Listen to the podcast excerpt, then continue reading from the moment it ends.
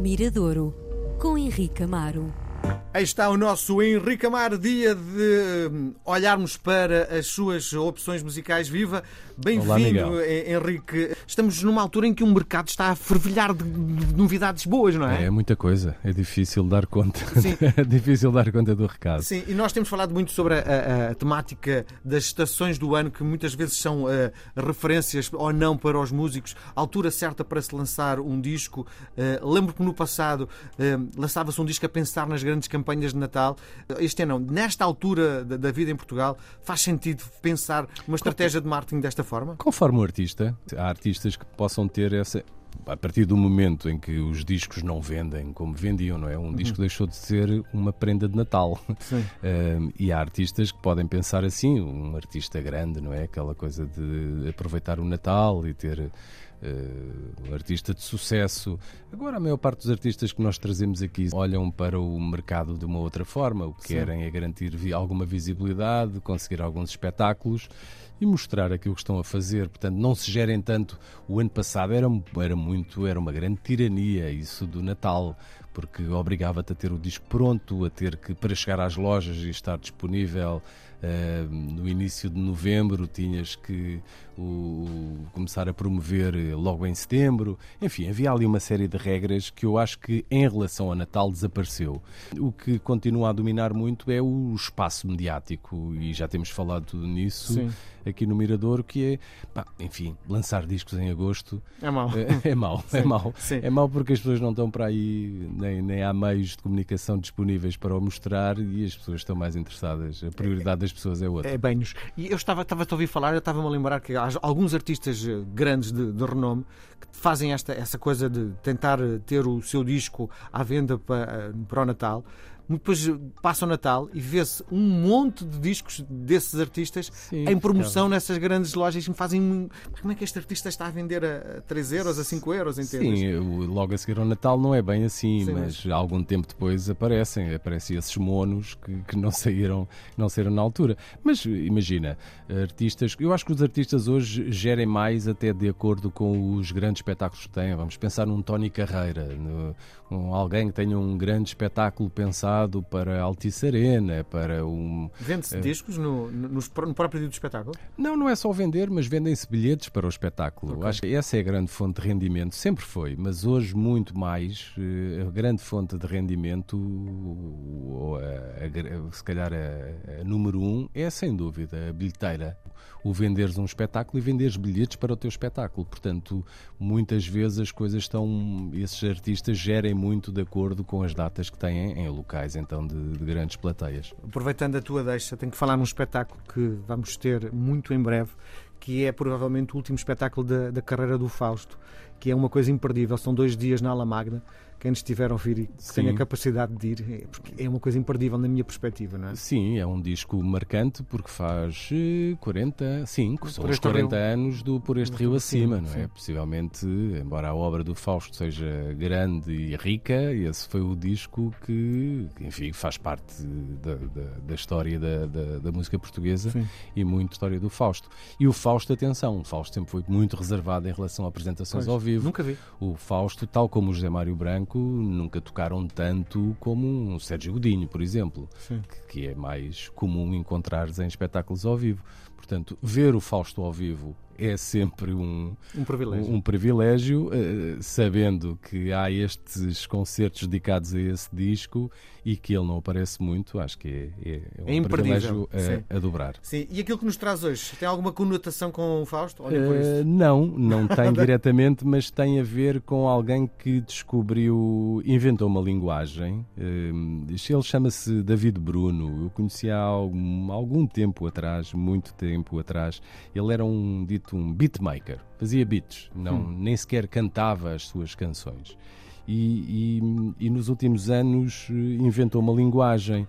Ele agarra muito uma linguagem musical, diria sonoramente datada, é algo que nos faz lembrar os anos 80, nas baterias, na maneira como ele canta, aquela ideia meio, um cantar meio sussurrado, um romântico, eh, assim meio, eh, às vezes até exagerado, mas propositadamente, a utilização dos teclados, enfim, há ali um, um ambiente sonoro que nos remete para a década de 80 e depois o discurso que ele tem é também dele. E o que é que ele faz?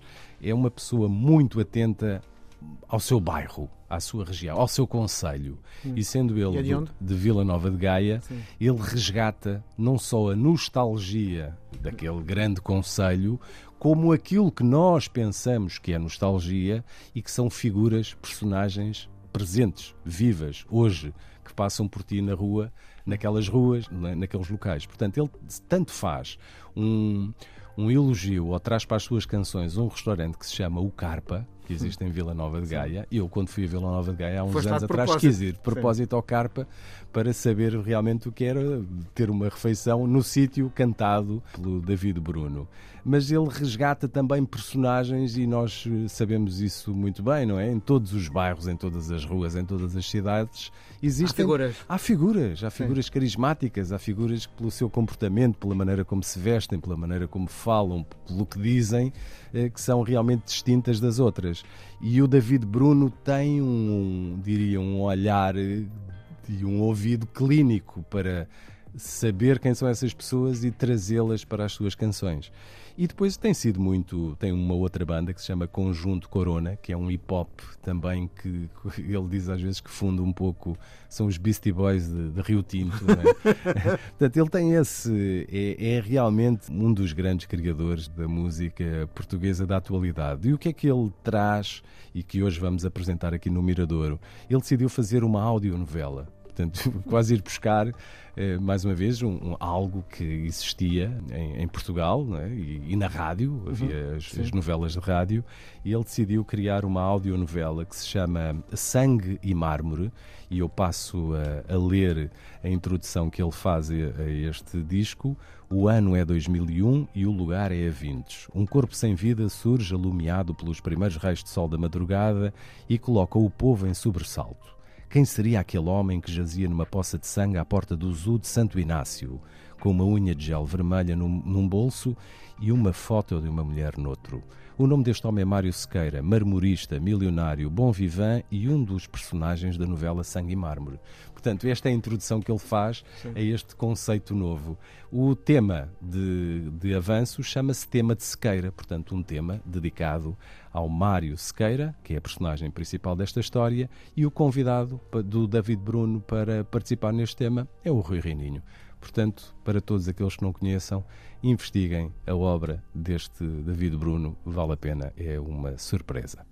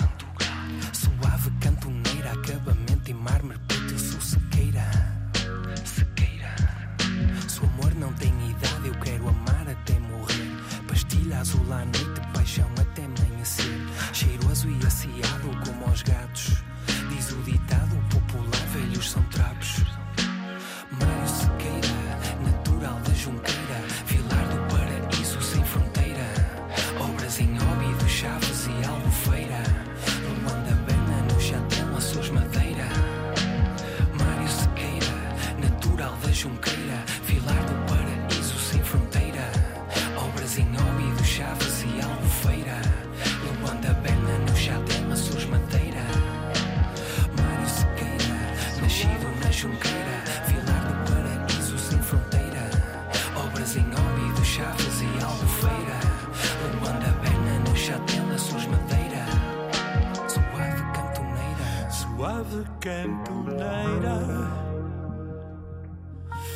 Hum, difícil de encontrar. Pedras puras, preciosas, mentes gananciosas, no luxo do meu lar. Eu quero sempre mais. Tu queres é sempre mais. Projetos e ambições surreais. Se a vida são dois dias, ao hoje e o amanhã, embrulhados em seda no divã. Suave cantoneira, suave cantoneira, fornecedor exclusivo,